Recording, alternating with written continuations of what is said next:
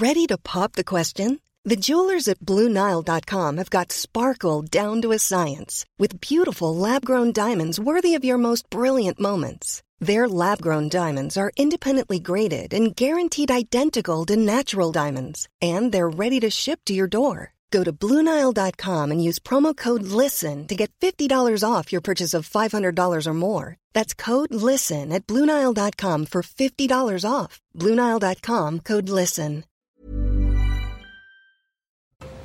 Le feu a repris en Gironde face à l'avancée menaçante des flammes. Près de l'Andiras, 10 000 personnes ont déjà été évacuées. En moins de 24 heures, 6 200 hectares ont brûlé. La nuit s'annonce particulièrement compliquée pour les pompiers en Gironde, angoissante pour les habitants. Des incendies un peu partout en France qui s'expliquent notamment par la sécheresse historique qui touche le pays. Juillet 2022 a été le deuxième mois le plus sec jamais enregistré après mars 1961. Actuellement, 93 départements en France métropolitaine sur 96 font l'objet de restrictions de l'usage de l'eau à différents degrés. Vous allez le voir en ce moment, il est possible de traverser la Loire à pied. Les burkinis ajustés et proches du corps acceptés dans les piscines de Grenoble, c'est ce qu'affirme le maire Éric Piolle. Selon lui, les exigences du Conseil d'État ont été respectées. Réaction à suivre. Et puis dès le 31 août, les crèches pourront embaucher du personnel non qualifié, une mesure censée pallier le manque de personnel. Certains professionnels du secteur de la petite enfance, mais aussi des parents, sont mitigés par cette décision.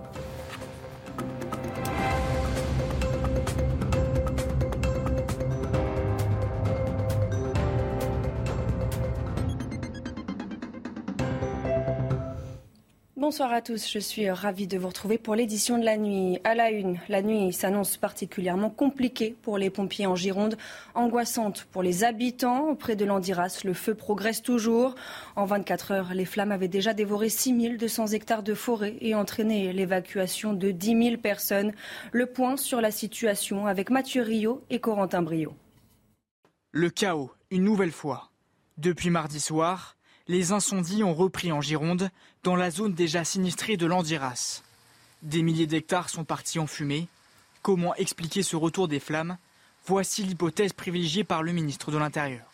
En Gironde, nous avons de, grandes suspicions que le feu qui a repris soit des feux d'incendiaires, puisque ce matin, d'ailleurs, il y a eu huit feux euh, entre 8h et 9h du matin qui ont euh, démarré à quelques centaines de mètres euh, d'intervalle. Alors que c'est tout à fait inhabituel. Depuis l'Aveyron, autre département frappé par les incendies, Gérald Darmanin a adressé un appel pour renforcer la lutte contre les flammes. Le message que je lance, c'est un message euh, euh, civique extrêmement important qu'au mois d'août, les employeurs libèrent leurs salariés qui sont sapeurs-pompiers volontaires pour qu'ils puissent très vite retrouver leur caserne et très vite aider leurs collègues qui se battent contre les feux. Le ministre de l'Intérieur sera en déplacement en Gironde ce jeudi sur le front des incendies, aux côtés de la Première ministre Elisabeth Borne. La chaleur ne devrait rien arranger. La Gironde et 17 départements, principalement dans l'ouest de la pointe du Finistère au Tarn, sont en vigilance orange canicule. Une trentaine de départements, notamment plusieurs en Ile-de-France, ont été placés en vigilance jaune. La canicule devrait prendre fin dimanche avec des orages attendus un peu partout en France. S'il fallait une image pour témoigner de la sécheresse historique qui touche actuellement la France, regardez, il est en ce moment possible de traverser la Loire à pied, un phénomène inquiétant. Reportage à Langeais, Corentin Brio. Autour du pont de Langeais, dans l'Indre-et-Loire, les fortes canicules ont asséché les alentours.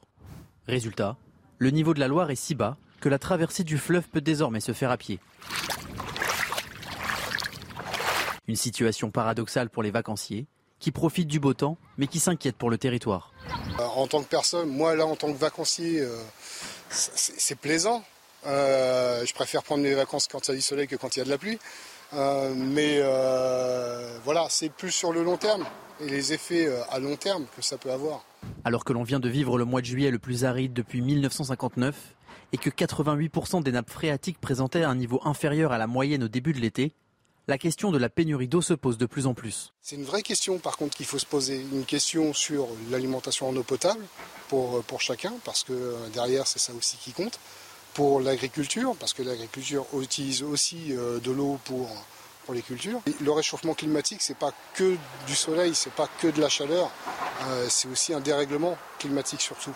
Alors que la vague de chaleur devrait durer jusqu'au 15 août, selon Météo France, le nombre de départements en vigilance orange devrait augmenter au fil de la semaine. Autre conséquence de la sécheresse, le prix du lait va encore augmenter. Pour quelle raison? Eh bien parce que les éleveurs n'ont plus assez d'air pour nourrir leurs vaches, ce qui fait chuter la production. Une agricultrice s'est expliquée sur l'antenne de CNews. Je vous propose de l'écouter. À l'heure actuelle, ils sont dans les prairies, ils sont censés euh, être autonomes sur l'alimentation jusqu'en décembre à peu près, au moment où on les rentre pour l'hiver. Or aujourd'hui, on est en train de ponctionner sur nos stocks hivernaux de fourrage, sur le foin euh, notamment, euh, pour les nourrir depuis fin juillet, ce qui est absolument exceptionnel et ce qui est catastrophique pour les éleveurs parce que derrière, on n'est pas sûr d'avoir suffisamment de fourrage pour passer l'hiver. Toujours en pleine sécheresse, deux réserves d'eau ont été euh, vandalisées en Vendée. Ça s'est passé dans la nuit de lundi à mardi. Les ministres de l'Agriculture Marc Fesneau et de la Transition écologique Christophe Béchu ont condamné avec fermeté ces faits de vandalisme. Les pertes sont colossales. La profession est en colère. Écoutez. Ce genre de situation nous met dans une colère noire par rapport à ces dégradations où ça va être avec les deux réserves qui, ont été saccagées, c'est un million d'euros quasiment, premier chiffrage très grossier euh, aujourd'hui, pour réparer tout ça. Donc nous, nous n'allons pas baisser les bras. Le Conseil d'État examinera le 26 août un recours déposé par le ministère de l'Intérieur concernant l'imam Hassani Hussein. Ce recours porte sur la décision du tribunal administratif de Paris de suspendre l'expulsion de l'imam vers le Maroc le 5 août. Elle avait été réclamée par Gérald Darmanin. L'imam est accusé par les autorités françaises d'avoir tenu des propos antisémites, homophobes et anti-femmes. Le point avec Solène Boulan. Le sort de l'imam Iki Hussein est désormais entre les mains du Conseil d'État. L'audience aura lieu le 26 août en présence des différentes parties. Face au ministère de l'Intérieur, Hassan Iqiyoussen, prédicateur religieux dans le viseur des autorités françaises, fiché S depuis 18 mois. Vendredi dernier, le tribunal administratif de Paris avait suspendu son expulsion, expliquant qu'elle porterait une atteinte disproportionnée à sa vie privée et familiale. Le ministère de l'Intérieur reproche à l'imam un discours prosélyte, porteur d'une vision de l'islam contraire aux valeurs de la République française et un discours à teneur antisémite particulièrement virulent, prônant la soumission des femmes au profit des hommes. Hassani Hussein, 58 ans, a toujours vécu sur le sol français avec un titre de séjour régulièrement renouvelé jusqu'au 3 juin dernier. Le ministère doit désormais procéder au réexamen de sa situation dans un délai de trois mois. Après l'audience, le Conseil d'État aura 48 heures pour rendre sa décision et décider ou non de l'expulsion de l'imam. Le maire de Grenoble, Éric Piolle, persiste et signe. Le burkini reste autorisé dans les piscines municipales de sa ville, et ce, malgré la décision du Conseil d'État en juin dernier. Toutes les réactions avec Mathieu Rio. Les burkinis, ajustés et proches du corps, acceptés dans les piscines de Grenoble. C'est ce qu'affirme le maire Éric Piolle. Selon lui, les exigences du Conseil d'État ont été respectées. Une provocation pour ce député Rassemblement national du département. Éric Piolle joue sur les mots. Euh, puisqu'il considère que les, vêtements de bain qui collent à la peau sont euh, légaux, et seulement ceux qui euh, présentent des voilages, en tout cas des formes assez, assez amples, sont interdits. Je crois qu'il voilà, il joue sur les mots, et il fait une pirouette en fait pour autoriser cet accoutrement d'extrémisme religieux. En réalité, il cède surtout au communautarisme qui pullule hein, sur Grenoble et sur la métropole de Grenoble. Selon lui, le maire écologiste agit par électoralisme. Le maire de Béziers, Robert Ménard, va encore plus loin. Le maire de Grenoble, il porte une responsabilité. C'est des gens vendus à l'islamisme. C'est des gens qui détestent ce qu'on est. C'est des gens qui demain seront des collabos si jamais il y avait un régime qui défend les islamistes. Oui, c'est un collabo de l'islamisme. La baignade seins nus est-elle autorisée dans les piscines municipales pour des raisons d'hygiène, les t-shirts et les shorts de bain restent interdits. Ils sont paysagistes, professeurs ou encore chefs d'entreprise. Ils ont entre 18 et 67 ans et font partie des 500 policiers réservistes issus de la société civile formés au mois de juillet. Armés au bout de seulement un mois de formation, ces renforts civils de la police patrouilleront dès la fin de l'été. Alors comment ont-ils été formés? Quelles seront leurs missions? Élément de réponse avec Sandra Buisson. Ces citoyens réservistes au casier vierge et qui sont soumis à une enquête de sécurité vont pouvoir aller sur le terrain, patrouiller sur la voie publique avec des effectifs de police secours, avec des équipes de la police aux frontières ou encore sur des contrôles autoroutiers. En revanche, pas d'intervention avec la BAC ou encore sur des missions de maintien de l'ordre. Ils seront toujours encadrés sur le terrain par des policiers titulaires et ils seront armés comme le sont les réservistes de la gendarmerie depuis euh, plusieurs années. Pour les réservistes de la police, la formation euh, dure un mois divisé en deux séquences. D'abord 15 jours dans un centre de formation où ils apprendront les techniques de défense, d'intervention, d'interpellation, le cadre légal d'usage de l'arme et bien sûr à se servir de cette arme qu'ils porteront euh, sur le terrain et qu'ils laisseront dans les locaux de police quand ils quitteront le service le soir. À la fin de cette session, ils doivent passer un examen pour déterminer s'ils sont aptes à être habilités à l'usage de cette arme. Si ce n'est pas le cas, ils ne seront pas réservistes. En revanche, si c'est le cas,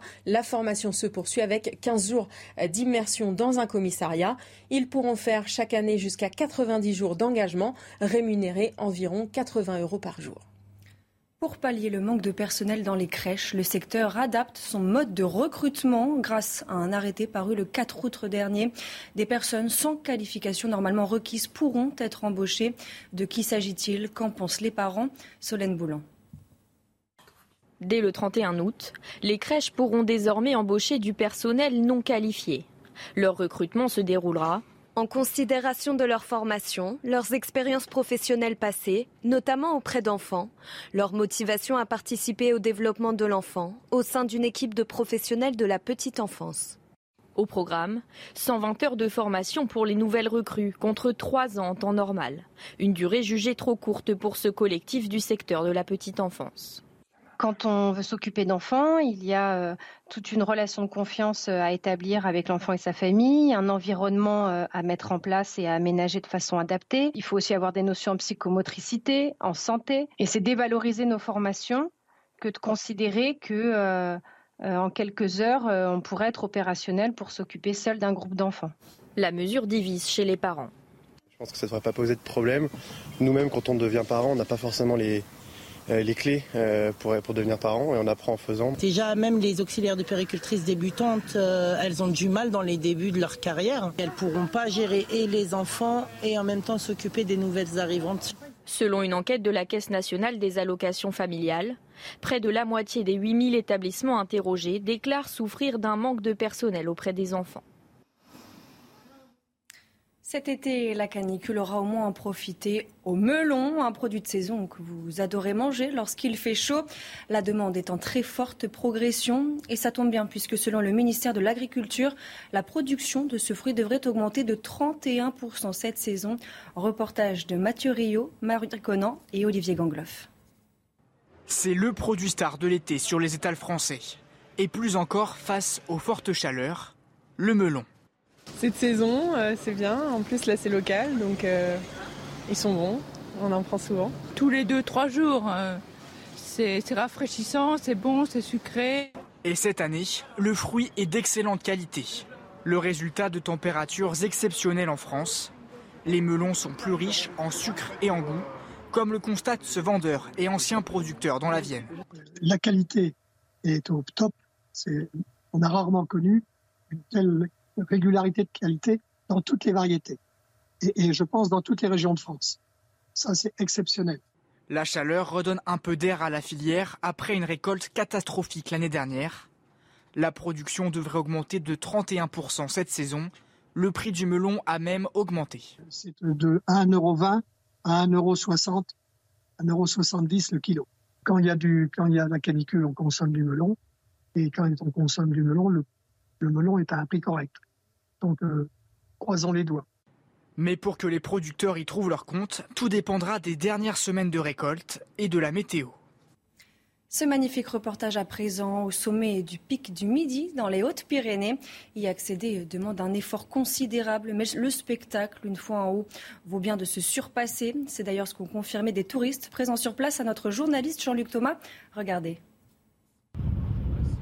De 1877 mètres, le pic du Midi domine les Pyrénées.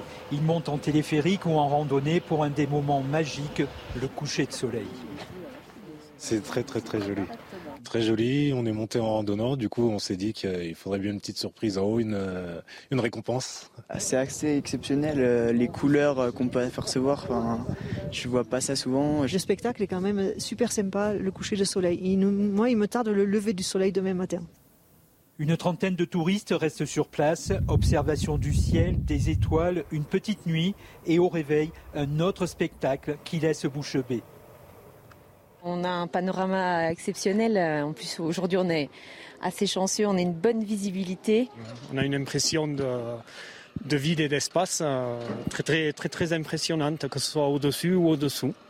Au fil des saisons, le Pic du Midi devient un lieu que l'on respecte, un lieu quasi sacré il y a ce moment où on a envie de respecter le lieu. Euh, et il y a aussi peut-être un respect pour l'histoire et l'aventure humaine qui a, permis d'ériger un, lieu comme ça. Donc c'est presque sans le dire, c'est à, petits mots euh, que l'esprit se calme, euh, les, voix se taisent et il y a la contemplation qui, qui s'installe. Chaque année, plus de 150 000 personnes prennent de la hauteur. Beaucoup aimeraient rester pour en avoir plein les yeux, encore et encore. La guerre en Ukraine et la situation sur le terrain au 168e jour. Des bombardements russes ont fait euh, plusieurs victimes autour de la centrale nucléaire de Zaporizhzhia. Au moins 14 civils ont été tués la nuit dernière. Dans le bassin du Donbass, au moins 6 personnes ont été tuées et 3 autres blessées ce mercredi dans des frappes russes sur Bakhmut, une ville proche du front de l'Est du pays. C'est ce qu'a annoncé euh, ce mercredi le gouverneur régional. Aux États-Unis, la Californie devient le refuge pour les femmes qui souhaitent avorter, un droit interdit par plusieurs États aux États-Unis. Le Michigan, le Nevada ou encore le Vermont tentent de maintenir l'accès à l'IVG, mais à terme, il sera bientôt quasi impossible d'avorter dans la moitié des 50 États du pays. Les précisions depuis Los Angeles avec notre correspondant Ramzi Malouki. En l'espace d'un mois et demi, c'est-à-dire depuis que la Cour suprême des États-Unis a révoqué le droit à l'avortement, eh bien, les cliniques californiennes, comme celle devant laquelle je me trouve, ont vu les demandes d'IVG doubler avec des demandes provenant d'États où mettre fin à une grossesse est désormais devenu un délit. D'où la décision du gouverneur Gavin Newsom de faire de la Californie un État refuge pour euh, toutes celles qui souhaitent une interruption volontaire de grossesse. Alors concrètement, cela veut dire quoi? Eh bien, cela veut dire que les femmes non résidentes en Californie qui viendront ici seront protégées contre toute poursuite judiciaire intentée par un autre État. Gavin Newsom veut aller encore plus loin. Un accord vient d'être passé entre les trois gouverneurs de l'Ouest, la Californie, l'Oregon et l'État de Washington pour créer ce que ces gouverneurs appellent un pare-feu. La protection ne sera donc pas uniquement californienne. J'ajoute qu'un fonds d'aide a été également mis en place, un fonds d'aide pour construire rapidement plus de cliniques, l'objectif étant de répondre à une demande de plus en plus croissante. Et puis, dernière mesure, prise cette fois par les députés et sénateurs californiens, c'est un amendement qui sera soumis à un référendum en novembre prochain qui scellera une bonne fois pour toutes le droit à l'avortement. Alors ce droit, il faut le savoir, existe déjà dans la Constitution californienne depuis des décennies, mais si les Californiens disent oui à ce nouvel amendement, ce qui est fort probable, il sera beaucoup plus précis, beaucoup plus explicite et bien sûr ajouté à cette Constitution. La Supercoupe de l'UEFA aux mains des Madrilènes pour la cinquième fois. Karim Benzema et ses coéquipiers du Real Madrid se sont imposés 2-0 face à Francfort. Le résumé du match, c'est tout de suite dans le JT Sport. Et on ouvre ce journal des sports avec la victoire du Real contre Francfort 2-0 à l'occasion de la Supercoupe de l'UEFA à Helsinki. Les Madrilènes décrochent ainsi leur cinquième titre grâce à David Alaba et Karim Benzema. Le résumé de cette rencontre avec Romain Bedouk. Le premier grand rendez-vous européen de la saison, Eintracht Francfort, Real Madrid, le vainqueur de la dernière Ligue Europa face au tenant du titre de la Ligue des Champions. À Helsinki, Carlo Ancelotti ne change pas une équipe qui gagne. Le 11 est le même que celui victorieux de Liverpool au Stade de France en mai dernier, avec deux Français titulaires, Ferland Mendy et bien sûr le capitaine Karim Benzema. La déviation de Benzema est astucieuse, le plat du pied de Vinicius précis, mais Touta sauve les siens sur sa ligne. Et quand la faille n'est pas trouvée dans le jeu, le Real s'en remet au coup de pied arrêté. Grosse pour le corner Benzema de la tête, Casemiro Et la remise pour David Alaba, le mouvement du Real sur corner et l'intelligence ensuite pour remettre à Alaba. Le Real mène 1-0. Autre valeur sûre, son duo d'attaque Vinicius Benzema. Vinicius qui est entré maintenant dans la surface, c'est intelligemment fait Au retrait pour Karim Benzema Benzema, 2-0 pour le Real. Huitième finale de Super Coupe d'Europe et cinquième victoire pour le Real. La quatrième en huit ans, début de saison parfait. Une saison marquée par la défense des titres en Liga et bien sûr en Ligue des Champions. Le procès du footballeur Benjamin Mendy, accusé par sept femmes de viol, tentative de viol et agression sexuelle, s'ouvre ce mercredi à Chester, Royaume-Uni, pour trois mois. Le champion du monde nie les dix chefs d'accusation pour des faits qui se seraient déroulés entre 2018 et 2021. Sous contrôle judiciaire depuis janvier, après quatre mois de détention provisoire, Benjamin Mendy, 28 ans en cours, la prison à perpétuité. Du foot toujours, elle devait commencer le 21 novembre, mais le coup d'envoi de la Coupe du Monde au Qatar sera finalement lancé un jour plus tôt selon les organisateurs. Cette année, les Pays-Bas et le Sénégal devaient débuter le mondial, mais finalement la tradition sera respectée puisque Qatar-Équateur sera le match d'ouverture dimanche 20 novembre à 14h.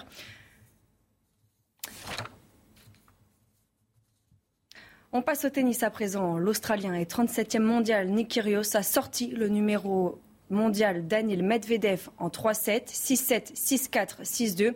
Dans ce deuxième tour de l'Open du Canada, aux airs de finale avant l'heure, le Russe a été débordé par la puissance et la solidité de Nick Kyrgios. L'Australien enregistre ainsi sa huitième victoire d'affilée.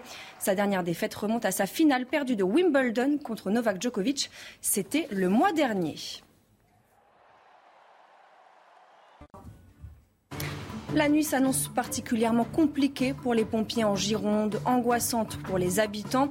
Près de Landiras, le feu progresse toujours. En 24 heures, les flammes avaient déjà dévoré 6200 hectares de forêt et entraîné l'évacuation de 10 000 personnes. Restez bien avec nous, on y revient dans quelques instants sur CNews. Retrouvez tous nos programmes et plus sur cnews.fr.